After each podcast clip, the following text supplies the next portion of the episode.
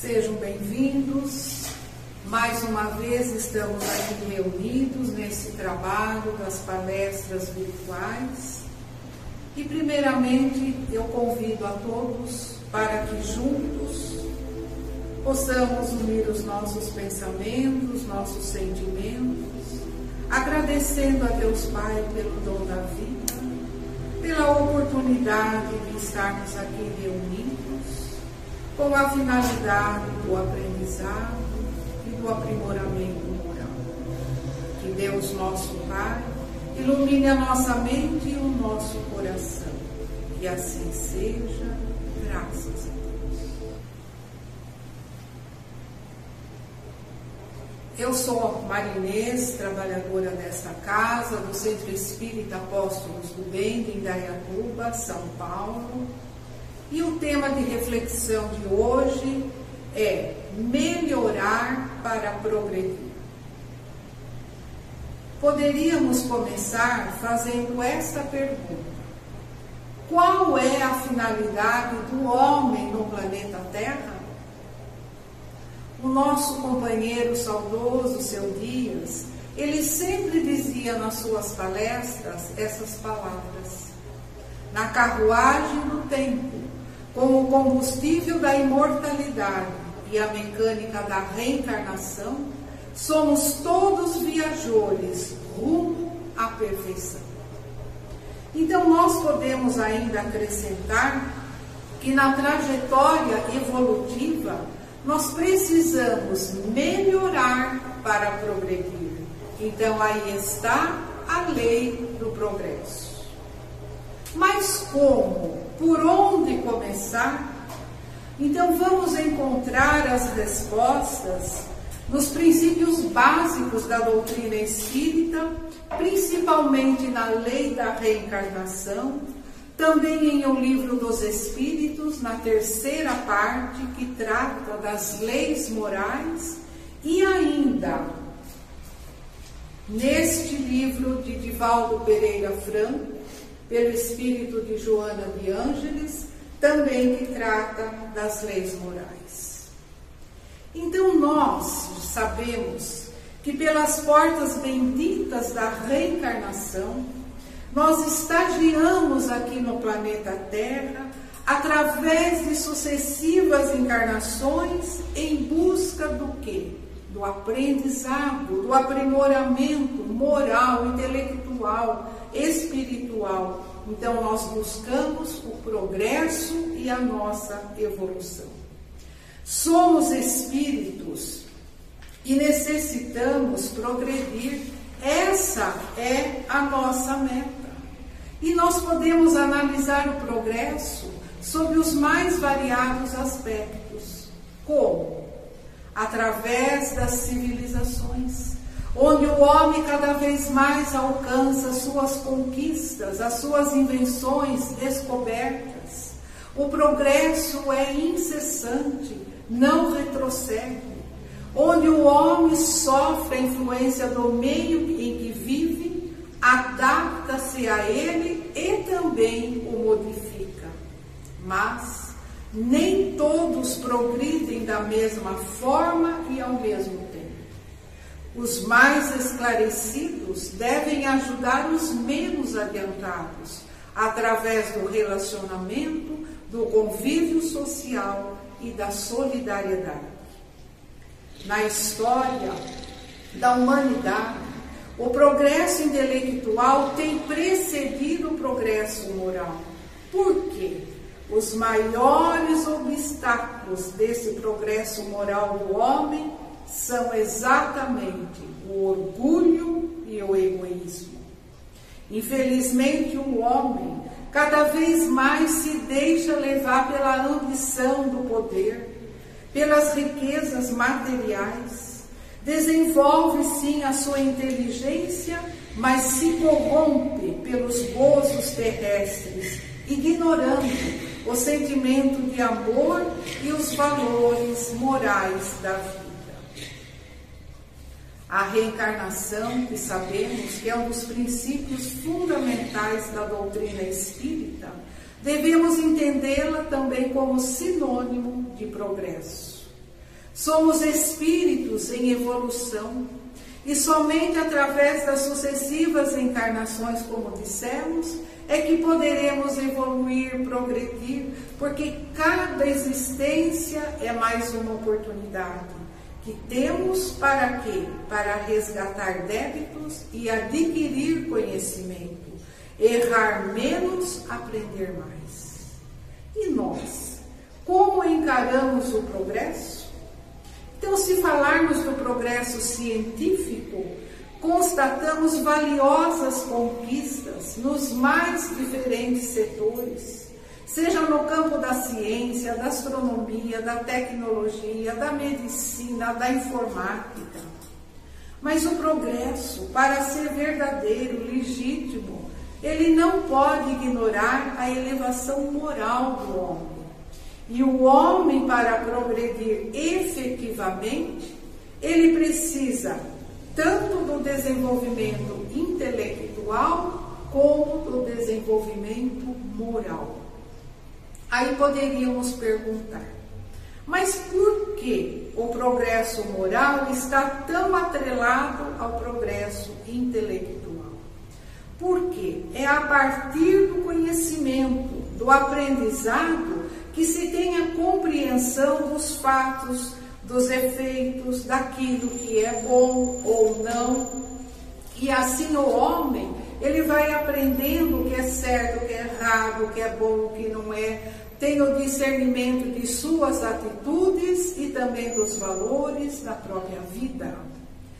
Dessa maneira, ele vai desenvolvendo a sua inteligência, seu campo moral, aumentando as suas possibilidades de escolha, sabendo usar o seu livre-arbítrio e tendo a consciência de que a responsabilidade é muito maior a partir do momento que se tem conhecimento. Com certeza já ouvimos estas palavras. É muito mais culpado aquele que erra conscientemente do que aquele que simplesmente cometeu um erro. Então, o progresso é uma lei moral, é uma lei divina. O espírito necessita evoluir buscando sempre o aprendizado, buscando o seu progresso. E o homem, ele pode sim retardar o seu progresso, pode estacionar, se não usar ou usar mal seu livre-arbítrio. Mas por quê? Por quê? Se ele pode evoluir, se ele tem o conhecimento, mas se não aplica, ele não progride. Por, por isso que nós dizemos que o progresso dos espíritos e o grau evolutivo, ele é desigual, porque depende de cada um de nós. Quantas pessoas que desenvolvem somente no campo intelectual e no moral quase nada. Então a gente também já ouviu essa, essas palavras. Nossa, fulano, ele é tão sábio, é estudado, é uma pessoa culta, mas tem um coração de pedra. Aí nós podemos perguntar: como que podemos encarar o progresso diante do destino? Mas a respeito de destino, existem falsos fundamentos, falsos conceitos e muitos acham que depende de sorte. Sofrer ou não sofrer, desgraças, fatalidades. Mas o destino individual resulta dos atos praticados de cada criatura. A todo instante nós estamos sofrendo influências positivas, influências negativas. Querer ou não querer, fazer isto ou fazer aquilo, esforçar-se por melhorar ou não, vai depender exclusivamente de cada um de nós. Então é por isso que o progresso é desigual. Ele varia de pessoa para pessoa. E nós não podemos culpar o destino daquilo que nós praticamos conscientemente. Porque nós administramos a nossa vida, somos nós que usamos o livre arbítrio. Aí outra pergunta: como encarar o progresso diante da justiça? Então, constantemente na nossa vida, nós questionamos o porquê disso, o porquê daquilo e fazemos a pergunta: onde está a justiça? Principalmente diante de sofrimentos, diante dos obstáculos, das catástrofes. Quantas vezes também diante de danos morais, nós julgamos estar preparados, que somos fortes, mas na realidade não conseguimos aceitar. Na realidade, a gente se revolta dizendo que é castigo de Deus. Em outros casos, o que pensar, o que fazer quando amigos, mas entre aspas, que a gente considera tanto, e no momento que a gente mais precisa, eles nos abandonam e aí nós perguntamos, mas isso é justo? Então é bem verdade que a nossa decepção é grande, dói, sabemos que não é fácil, mas é nessa hora que a gente não pode perder o equilíbrio, deixar que o desespero nos domine e sim fortalecer a tolerância e a compreensão. Deus, nosso Pai, é sábio na sua justiça. Lá no Evangelho nós, temos, nosso fardo se torna mais leve quando encaramos com coragem, boa vontade e lutamos para superar as dificuldades. O que, que nós entendemos? Que a nossa carga nunca é maior do que podemos suportar. Outra questão que vem aqui: como encarar o progresso diante dos vícios? Infelizmente, os vícios crescem de uma maneira assustadora. Quantos dizem é consequência do progresso? Mas precisamos entender que vícios são tormentos que dominam, escravizam e podem levar até a destruição. Os maus hábitos decorrem da insensatez e da permissividade social, onde os padrões da boa conduta, da boa educação deixam muito a desejar. Não há limites, tudo pode, tudo é bonito, tudo é permitido, tudo é chique, é moda, é status. Então, muitas vezes, uma taça de bebida repetidas vezes transforma-se em um veículo de dependência alcoólica martirizante. Às vezes, um cigarro começa por uma brincadeira, uma distração e torna-se um vício dominador difícil de ser, ser superado. Outro caso, um desvio moral, pequenos furtos, que são ignorados, encarados com naturalidade por muitos pais, que não enxergam a realidade, se omitem diante do problema, negligenciam, mas na verdade, assim procedendo, estão levando seus filhos à corrupção desenfreada. Então, grande é a responsabilidade, a tarefa dos pais, porque se falharem, serão responsáveis pelos futuros candidatos à marginalidade. Chico Xavier nos alerta e disse essas palavras: Pais, não abandonem seus filhos, pois os traficantes os adoram. Então, nossos compromissos morais devem ser sérios, firmes, para que não venhamos a ser mais uma vítima dos vícios sociais dos delitos morais. Outra questão que vem aqui para que a gente possa refletir: como encarar a dor diante do progresso? Então, as dores, doenças, enfermidades irreversíveis, as perturbações psíquicas, mutilações físicas, não são castigos, como ainda muitos acham, mas podem ser consequências dos abusos cometidos em encarnações passadas ou até mesmo na presente devido ao mau uso do livre arbítrio. Dores, sofrimentos traduzem reparação para o progresso espiritual. Quantas famílias que conhecemos que convivem com pessoas com doenças físicas ou mentais, necessitando de cuidado, de dedicação, durante anos e anos. Aí muitos questionam: por que tudo isso? Por que tantos anos de sofrimento? Ou outros casos ainda, daqueles que retornam ao plano espiritual de surpresa.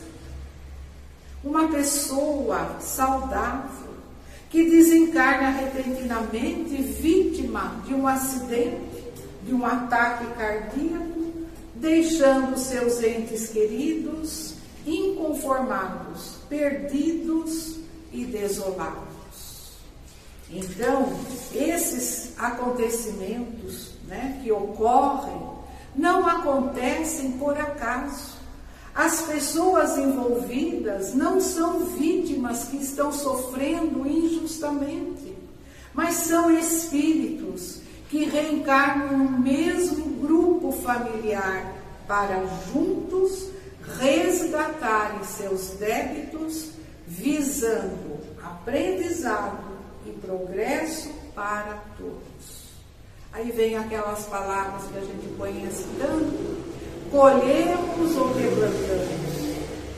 Ou a semeadura é livre, mas a colheita é obrigatória.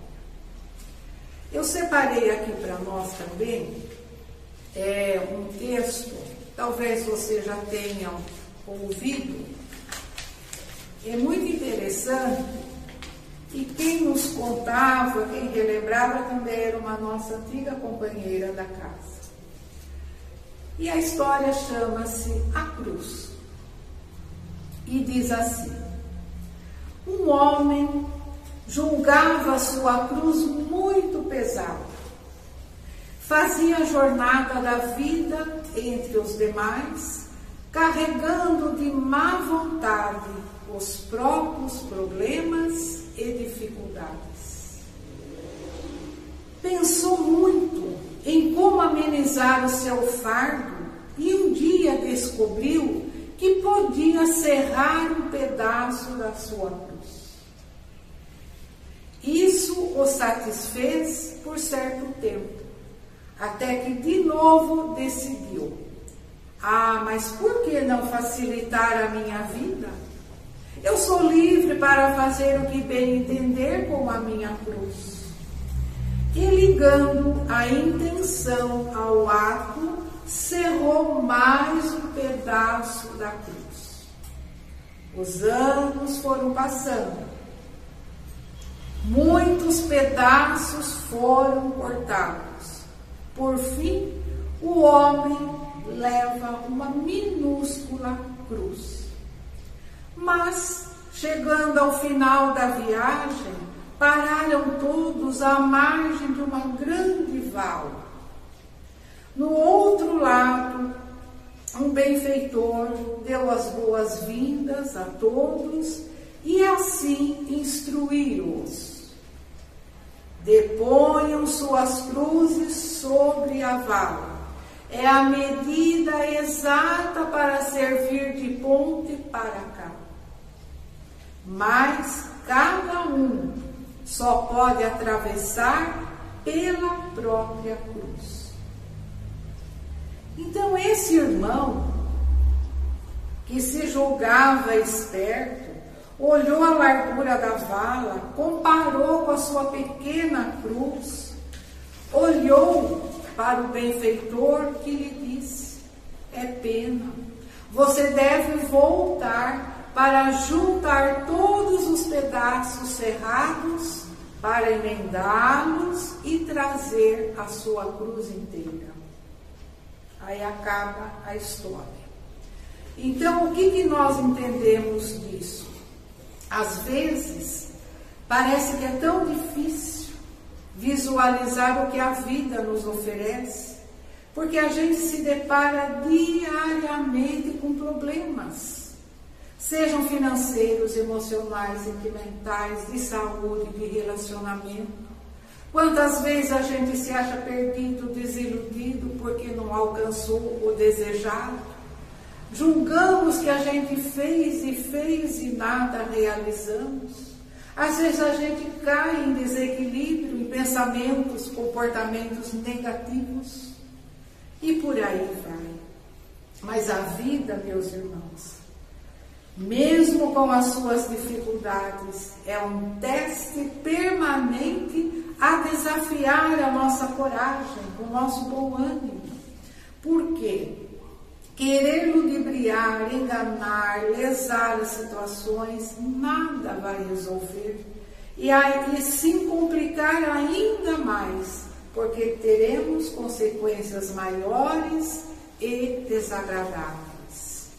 E segundo nos informam os espíritos, o nosso planeta é uma casa que está em constante reforma para melhorar. A vida é regida pela lei do progresso, pela lei da evolução. Mas, se nós temos a dificuldade e não conseguimos, mesmo assim, Deus Pai nos oferece uma nova oportunidade. Então, nós entendemos aqui a lei da reencarnação, a lei do progresso, a lei da liberdade, e muitos ainda não aceitam e não compreendem. Então, nessa história, o homem cortando os pedaços da sua cruz significa que não adianta abreviar, fugir das nossas responsabilidades. Então, o fato dele ter que voltar, ter que refazer a caminhada, emendar os pedaços, então não pode ser visto como punição, mas sim como uma nova oportunidade. Então, não sejamos omissos, negligentes diante da vida porque cada existência, cada encarnação é uma concessão divina que nos permite novo recomeço. E para finalizar, eu separei uma mensagem do livro Palavras de Vida Eterna, que tem mensagens maravilhosas, e aqui nos fala a nossa cruz. Ninguém se queixe inutilmente. A dor é processo, a perfeição é fim. Assim sendo, caminheiros da evolução ou da redenção, tem cada qual a sua cruz. Esse almeja, aquele deve, e para realizar ou ressarcir, a vida nos pede empenho. Ninguém conquista algo sem esforçar-se de algum modo. Ninguém resgata esse ou aquele débito sem dores e sofrimento. Enquanto a criatura não adquire consciência da própria responsabilidade, movimenta-se no mundo a feição de semi-racional, amontoando problemas sobre a própria cabeça. Entretanto, acordando para a necessidade da paz consigo mesma, descobre de imediato a cruz que lhe cabe ao próprio burilamento. Encarnados e desencarnados, jungidos à terra, vinculam-se todos ao mesmo impositivo de progresso e de resgate. No círculo carnal, a cruz é a dificuldade orgânica, o degrau social, aquele parente infeliz. No plano espiritual, é a vergonha do defeito íntimo não vencido, a expiação da culpa, o débito não pago. Tenhamos, pois, a coragem precisa de seguir o Senhor em nosso anseio de renovação e vitória. Para isso, porém, não nos esqueçamos de que será preciso olvidar o egoísmo enraizado e tomar a nossa cruz. Então, companheiros queridos, essa era a nossa mensagem para a reflexão desta, desta palestra virtual. E agora convido a todos para que juntos, companheiros encarnados, desencarnados, que possamos acerenar os nossos corações, unir os nossos pensamentos, agradecendo a Deus Pai pelas inúmeras oportunidades, como dissemos, de aprendizado, de aprimoramento moral, que sejamos capazes sim de melhorar, de progredir, para que assim possamos rumar à perfeição. E nesse momento, nós pedimos ao Pai, às entidades espirituais que aqui se fazem presentes, que possamos envolver a todos com as vibrações amorosas, fraternas, especialmente aos irmãos que vivem em asilos, orfanatos, penitenciários, aqueles que se encontram no leito de dor, aqueles que passam por dificuldades, que eles recebam, Pai, o nosso amparo, a vibração, e recebam também o amparo material e espiritual, e que nesse momento sintam-se amparados, fortalecidos. E assim, agradecidos por este momento, nós nos despedimos com a oração que o Mestre Jesus nos ensinou. Pai nosso, que estais nos céus, santificado, Senhor, seja vosso nome. Venha a nós o vosso reino. Seja feita a vossa vontade, assim na terra como no céu. O pão nosso de cada dia nos dai hoje Perdoai, ó Pai, as nossas ofensas, assim como devemos perdoar a quem nos tem ofendido. E não nos deixeis cair em tentação, mas livrai-nos de todo o mal. Que assim seja, graças